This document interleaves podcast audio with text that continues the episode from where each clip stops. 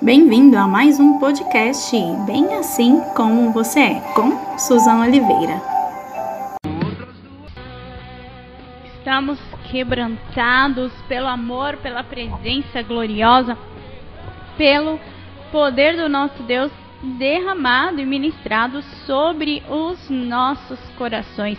Como é bom saber que alguém nos amou e que esse amor permanece fiel. Acima de tudo, o amor do Senhor permanece fiel sobre a minha, sobre a sua vida. Tenha certeza disso, o amor dele não pode mudar. Para você que está sintonizado aqui comigo, nós estamos então num segundo dia falando sobre a reforma protestante, sobre um movimento que mudou toda a concepção de daquilo que era entendido como religião, de como as pessoas viam e falavam e viviam a religião em si. E hoje então eu vou trazer um pouquinho dessa história, o que foi, o que, que significa então a reforma protestante falando então, entrando no conceito, no contexto do movimento que aconteceu ah, no século XV. Então, um movimento de transformação religiosa que atingiu toda a Europa no século XV e foi fomentado também por razões políticas e religiosas. Esse movimento, então, ele teve como principal líder Martinho Lutero, que é o nome mais conhecido da reforma, mesmo considerando que existem outros nomes e que nós vamos falar aqui no decorrer dessa semana. Então ele levantou, é, anotou, escreveu e pregou na porta ali da Igreja Católica as 95 teses. E o que eram essas 95 teses? Elas eram críticas direcionadas diretamente à Igreja Católica Romana e ao Papa. Naquele período, o principal embate acontecia entre a Igreja e o Estado monárquico, porque a Igreja ela simbolizava ali o poder juntamente do Estado. E a primeira tese possuía então um domínio espiritual sobre o povo e detinha um certo controle administrativo dos reinos, que eram então desejados pelos reis. Então, é, o Papa ele estava ali do ladinho do rei, do governador, da maior autoridade política na, na história e eram como se fosse um poder só. Então, já veio aí algumas críticas e, é claro, as teses também falaram sobre isso. Como forma de, de garantir o direito divino dos reis, os governantes cobiçavam o poder espiritual e ideológico pertencente à Igreja e também ao Papa, além de desejarem cobrar os taus dos tributos feudais. E o que, que aconteceu? A burguesia, que era a classe alta, classe média alta que existia ali naquela época, ela começou a se incomodar com alguns ideais do catolicismo. Por exemplo, a usura. O que é usura? É um empréstimo com juros, cobrando juros, que era considerado um pecado pela igreja. E também era contra o acúmulo de bens e o acúmulo de lucro. Existia também ali naquela época a venda de indulgências, que foi uma das maiores motivações da reforma protestante ali e colocado nas teses de Martinho Lutero. Quem estava descontente com a igreja também era a população, que era o povo humilde, o povo simples, que estava cansada dos abusos da igreja, é claro, e da sua falta de propósito.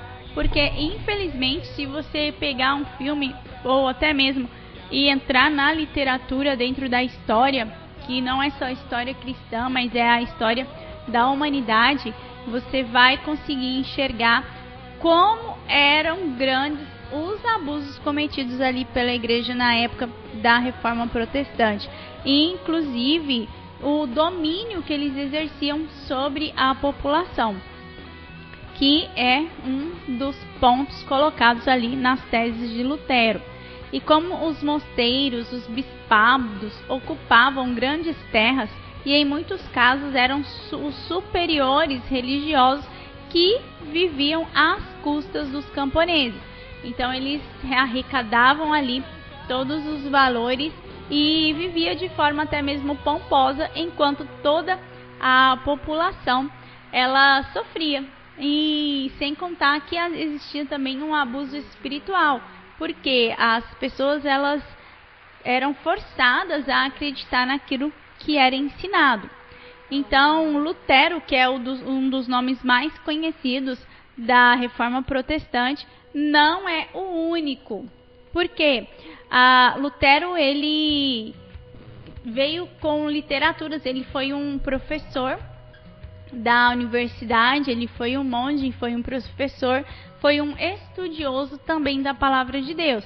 E o movimento da reforma protestante, ele teve como base as ideias do teólogo inglês, que é o John Wycliffe, que levantou diversas questões sobre a igreja. Entre elas, a necessidade da figura do Papa, se precisava ou não. E Wycliffe pregava que o nosso Papa é Cristo. E o teólogo também tinha algumas propostas reformistas que falava sobre a pobreza apostólica, sobre a escritura, a palavra de Deus como a única regra de lei da igreja.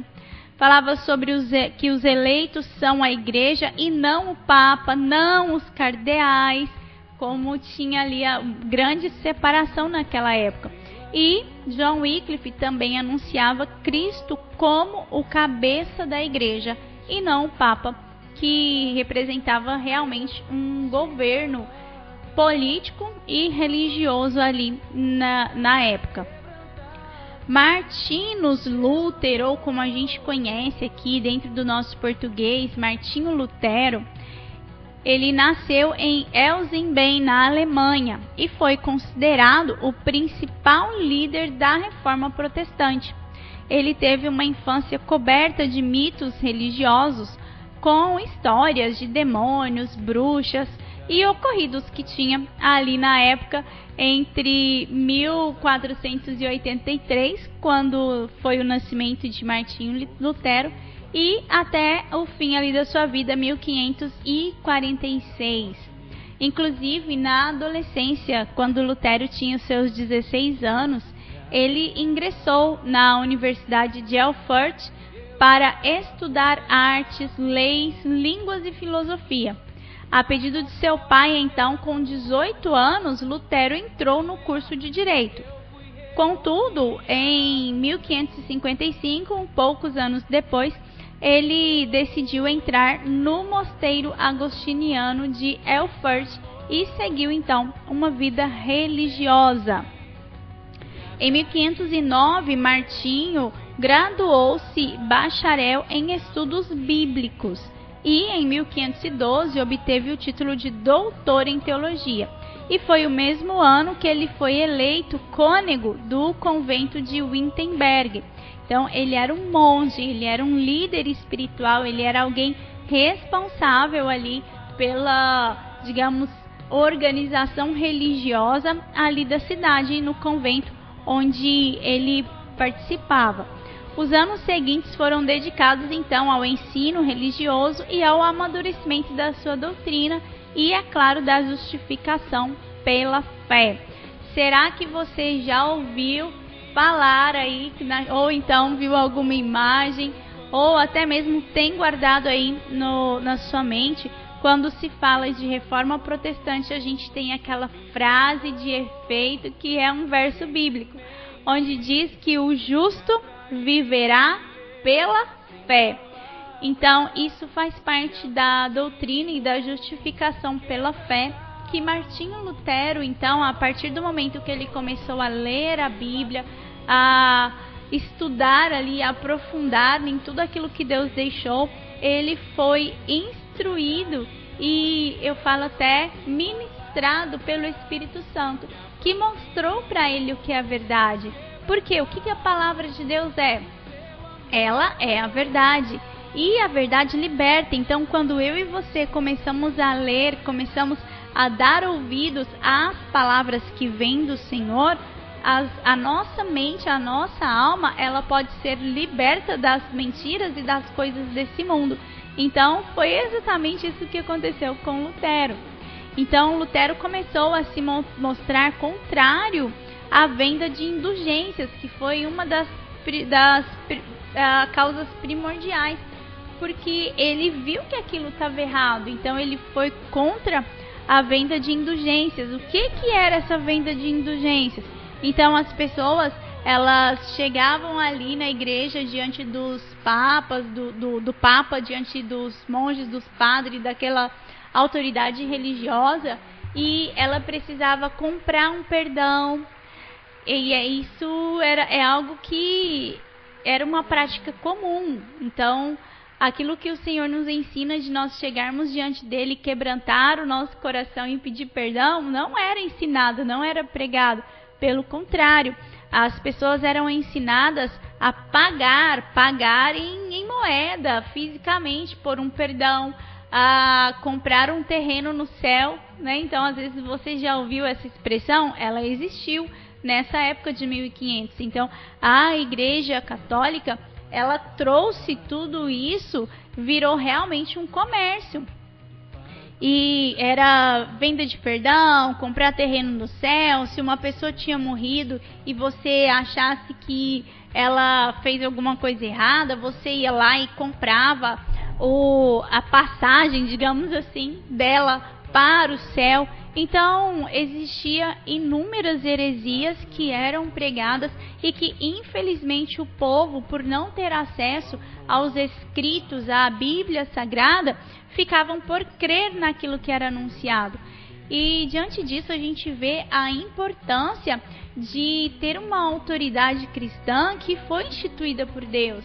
Porque se a pessoa que está à frente de uma igreja, de uma comunidade que seja, ela recebe a palavra diretamente do Senhor, ela não vai contra os princípios bíblicos, porque a verdade liberta. Então, o que aconteceu ali na época da reforma protestante é, foi realmente necessário.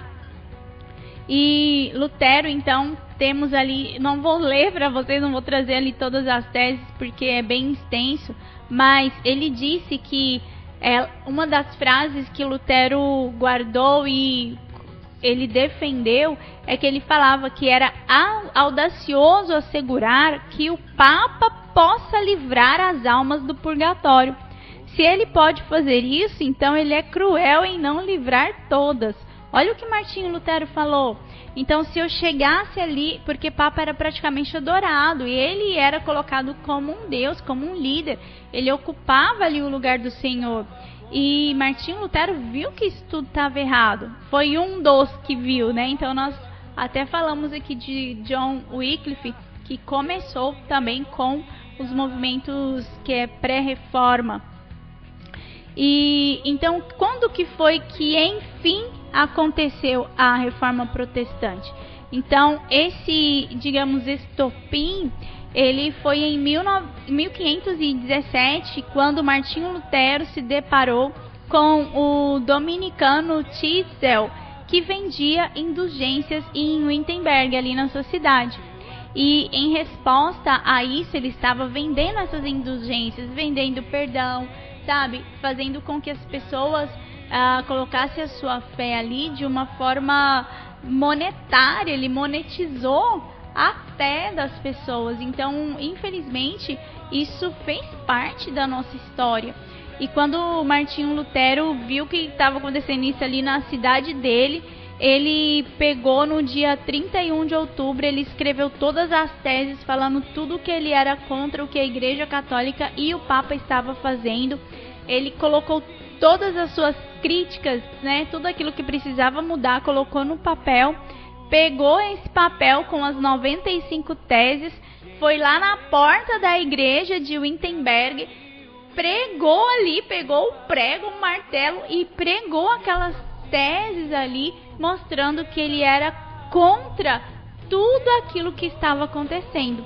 Então, é, esse dia, o dia 31 de outubro de 1517, ficou então conhecido como o dia da Reforma Protestante, exatamente por conta desse ato que Lutero teve de afixar ali então as suas teses na porta ali da igreja.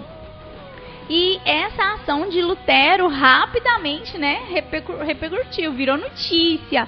Então todo mundo ficou sabendo. Então a Europa toda ali é, ficou sabendo daquilo que Lutero fez. E no ano seguinte, em 1518, ele foi acusado então de heresia e foi chamado em Roma. Até esse momento, Lutero ainda fazia parte, digamos assim, do clero da Igreja Católica. Então, só em 1518 é, ele teve que comparecer ali diante do Papa. Então, ele recebeu uma ordem papal que e diante do Papa ele foi ali, continuou por defender as suas teses, falando que realmente tudo aquilo que a igreja estava fazendo estava errado. Então, ele manteve toda a sua posição tudo aquilo que ele estava expressando, a sua opinião, ele manteve. E então, em 1520, três anos então depois do dia ali, 31 de outubro de 1517, Martinho Lutero recebeu uma bula papal que ordenava que ele se retratasse ou ele seria excomungado. Então, esse termo, às vezes, excomungado, a gente ouve tanto, os antigos, né, falam isso, as pessoas mais antigas falam isso. Por quê? Porque era um termo muito utilizado dentro do catolicismo. O que, que era ser excomungado? A pessoa seria expulsa, ela estava fazendo algo errado em relação à, à igreja em si, e ela seria então expulsa. E Lutero, né, então ele juntou ali com os estudantes, com os professores, ali da Universidade de Wittenberg, onde ele já vinha anunciando as suas teses, onde ele vinha inclusive pregando a palavra de Deus de uma forma protestante, por isso que é esse termo, ele protestou contra o que estava sendo feito. Então juntou ali estudantes, juntaram professores, Lutero estava ali, pegou aquela bula, aquela carta que o Papa mandou e queimaram em praça pública. Então, pensa no evento do ano. Foi isso que aconteceu. Lutero começou a ler a palavra, começou a entender o que estava acontecendo e viu que tinha alguma coisa errada e ele foi contra aquilo. Ele foi em favor da palavra, em favor da verdade. E ainda nesse mesmo ano de 1520, uh, ah, o Lutero ele redigiu três tratados que estabeleciam a base do luteranismo e, é claro, o início da reforma protestante.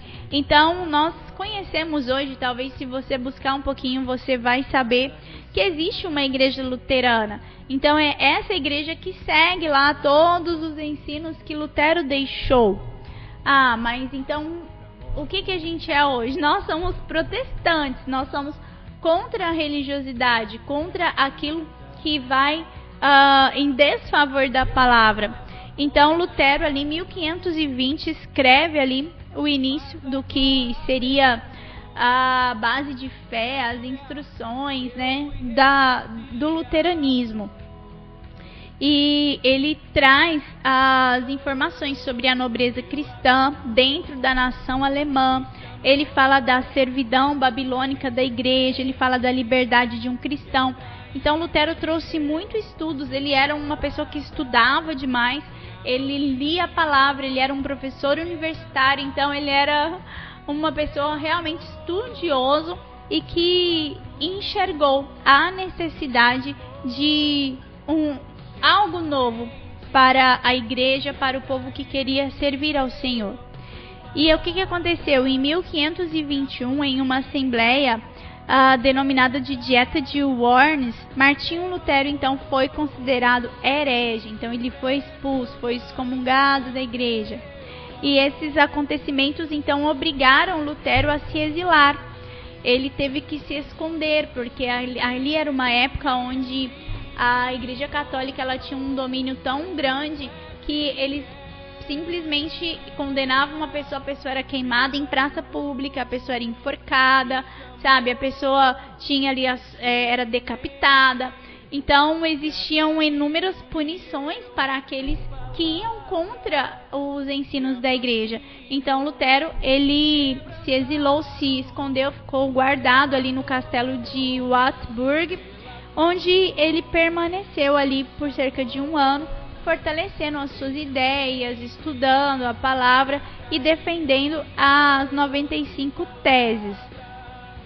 E dentro dessas 95 teses, nós podemos então destacar outras, além, né, além dessas 95 teses, nós podemos destacar outras obras de Lutero. E a primeira coisa que Lutero fez, então, foi escrever 95 teses, mostrando 95 pontos onde a Igreja Católica estava pregando uh, uma doutrina, um ensino religioso que era contra a palavra de Deus.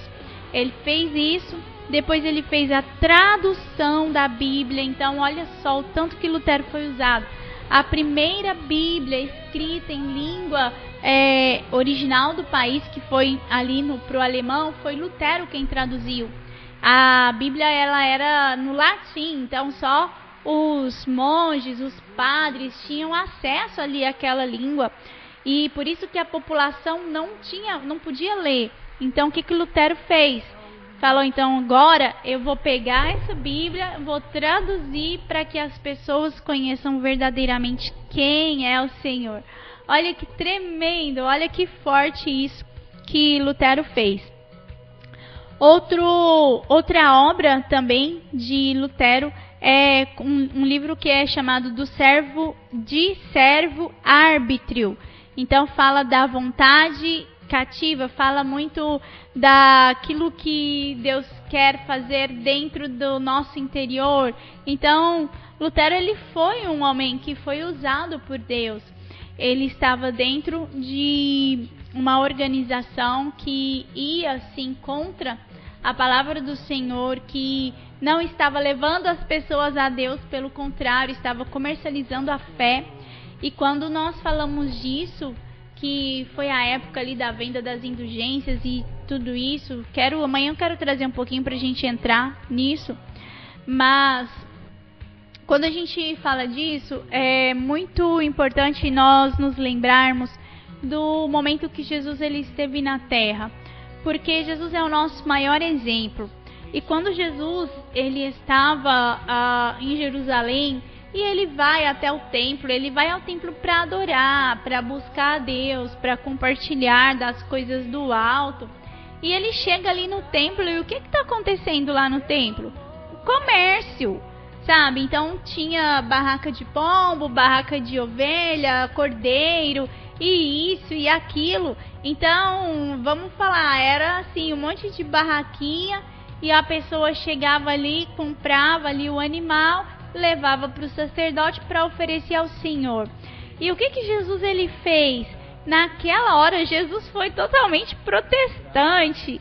Ele se levanta, ele pega as cordas ali que estava separando ali, não sei como é que era, as mesas, né? Então, ele pega aquilo e ele faz ali como se fosse um chicote, derruba tudo e manda parar com aquilo ali, porque o que, que é que Jesus defende naquela hora?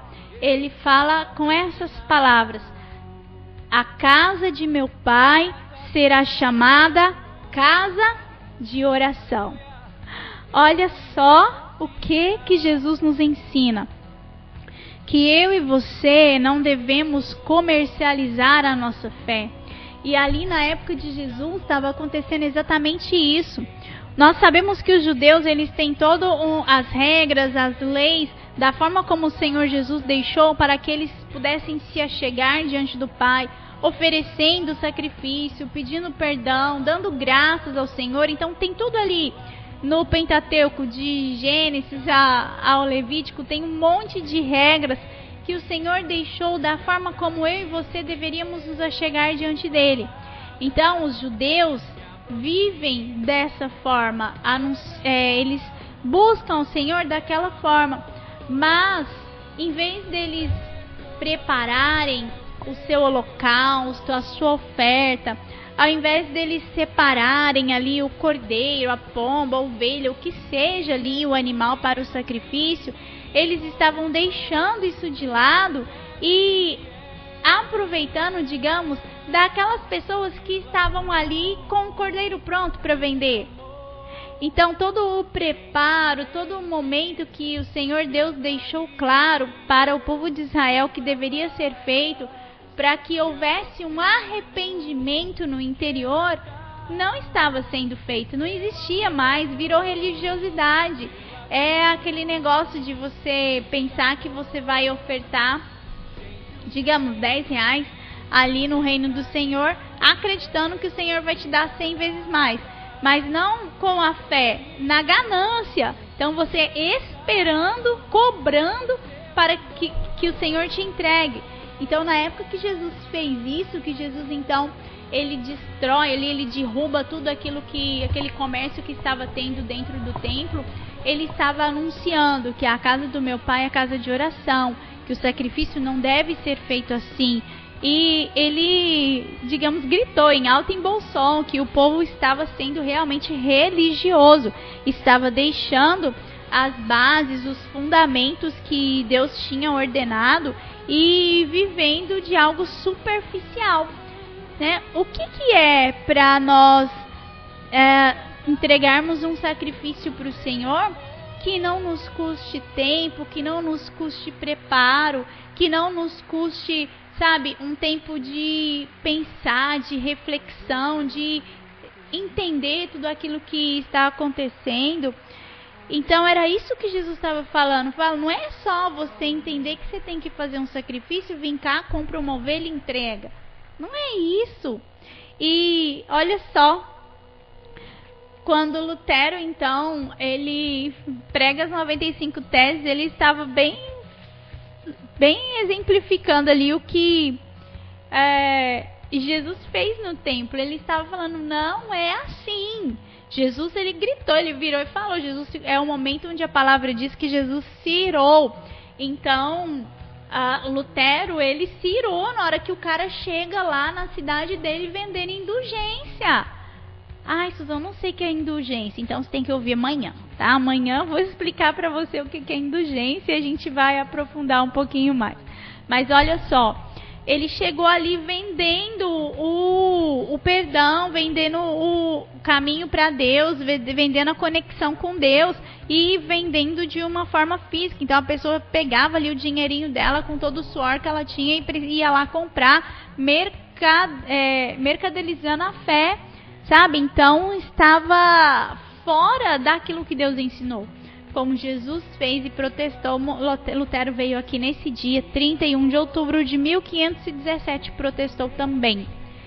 E para a gente encerrar aqui esse compartilhar de hoje, eu quero deixar para você um tempinho, uma pergunta para que você possa refletir, para que você pense sobre isso, para que você tenha um tempo meditando sobre isso ah, muitas vezes nós sim nos tornamos religiosos. Nós acabamos por fazer as coisas ah, por fazer, né? Então, por ofertar, porque virou comum, por orar, porque é uma coisa que, sabe, faz parte da rotina, por ir na igreja, porque é onde eu tenho que ir. E o que nós precisamos entender, queridos, é que a reforma ela continua. A reforma precisa estar presente no nosso interior nos dias de hoje. Ah, mas como assim? Você precisa pegar a palavra de Deus e caminhar em cima dessa palavra. E o que, eu quero dizer? Que você precisa analisar, enxergar e, se preciso, até né, anotar, faz assim como Lutero fez, e verificar se todas as suas atitudes, e eu não quero falar de igrejas, de uh, nomes de pastores, não nesse sentido, mas eu quero que nós venhamos olhar para cada um de nós. Então eu te convido a você olhar para você e fazer uma autoanálise para identificar se em tudo que você faz hoje se você tem feito de uma forma religiosa, simples, simplesmente por fazer, ou se você realmente está buscando viver o que a palavra ensina. E essa reflexão ela é para todos nós, porque se a gente não entender e não parar para analisar e para refletir realmente, uh, a gente acaba por ficar religiosos e a fé ela pode ser algo que se vende ou que se compra. E o Senhor nos ensina que não é assim. Nós precisamos conhecer a Deus como Ele é e buscá-lo como Ele é, com um coração contrito, com um coração entregue, entendendo que o nosso Deus, Ele sim tem cuidado de nós, é um Deus absoluto, é um Deus tremendo, é um Deus que está nos mais altos céus e ainda assim Ele olha por cada um de nós. Quando nós falamos desse tempo de reforma, nós precisamos olhar para o nosso interior. Então, olha só, nesse domingo 31 de outubro de 2021, estaremos completando 504 anos da reforma protestante. E o que essa reforma representa para você? Ou que tipo de atitude a reforma fez no seu interior? Será que você pode ser um dos reformadores? Ou será que você e que eu é, estamos chegando a um ponto de nos tornar religiosos?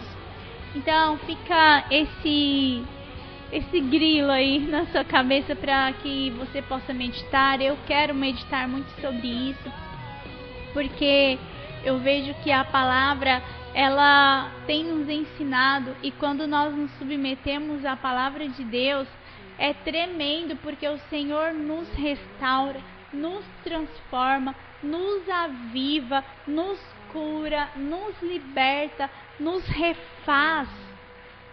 Então, o que nos falta é a palavra de Deus.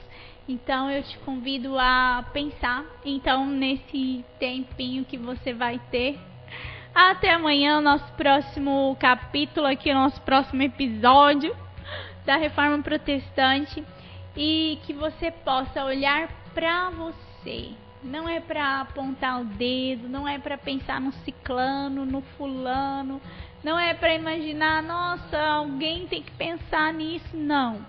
O Senhor quer falar comigo, o Senhor quer falar com você e nós precisamos nos submeter a Ele.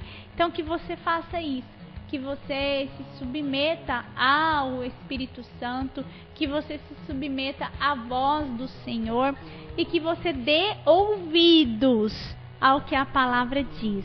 A palavra é boa, a palavra é perfeita, a palavra é agradável. Por quê? Porque ela nos ensina a vontade do nosso Deus. E é essa vontade que vai fazer diferença no meu e no seu coração. Então, compartilha com alguém isso que nós falamos hoje. E amanhã estou aqui de volta com vocês para dar continuidade a esse tema. Quero entrar um pouquinho no que eram as indulgências, por que, que isso aconteceu, por que, que o povo se submeteu a isso. Então, amanhã continuamos. Eu espero você para mais um momento de compartilhar. Lembrando nosso tema especial, então, reforma protestante. E não se esqueça, então, agora 31 de outubro de 2021, também nós vamos completar cinco, cinco anos que no Brasil esse dia é colocado no calendário cívico da nação como dia de proclamação do Evangelho. É tempo de celebrar. Celebrar a palavra viva, celebrar o nosso Deus. Eu não sei, ontem eu deixei um, um desafio para você, para você juntar com a sua comunidade, com a sua igreja, com os seus amigos cristãos e fazer um evento, programar algo para esse fim de semana, para que vocês possam celebrar esse dia, comemorar aquilo que Deus faz aquilo que ele fez e o que ele ainda vai fazer no nosso meio. Não sei se você já conseguiu fazer, mas não desista. Ainda tem alguns dias você consegue reunir alguém para fazer algo que seja simplesmente você avisar para sua comunidade, avisar para sua igreja hoje é o dia de proclamação nacional do evangelho no Brasil. É demais. Anuncia isso, celebra isso e entenda, a palavra de Deus é a verdade e é a verdade que nos liberta.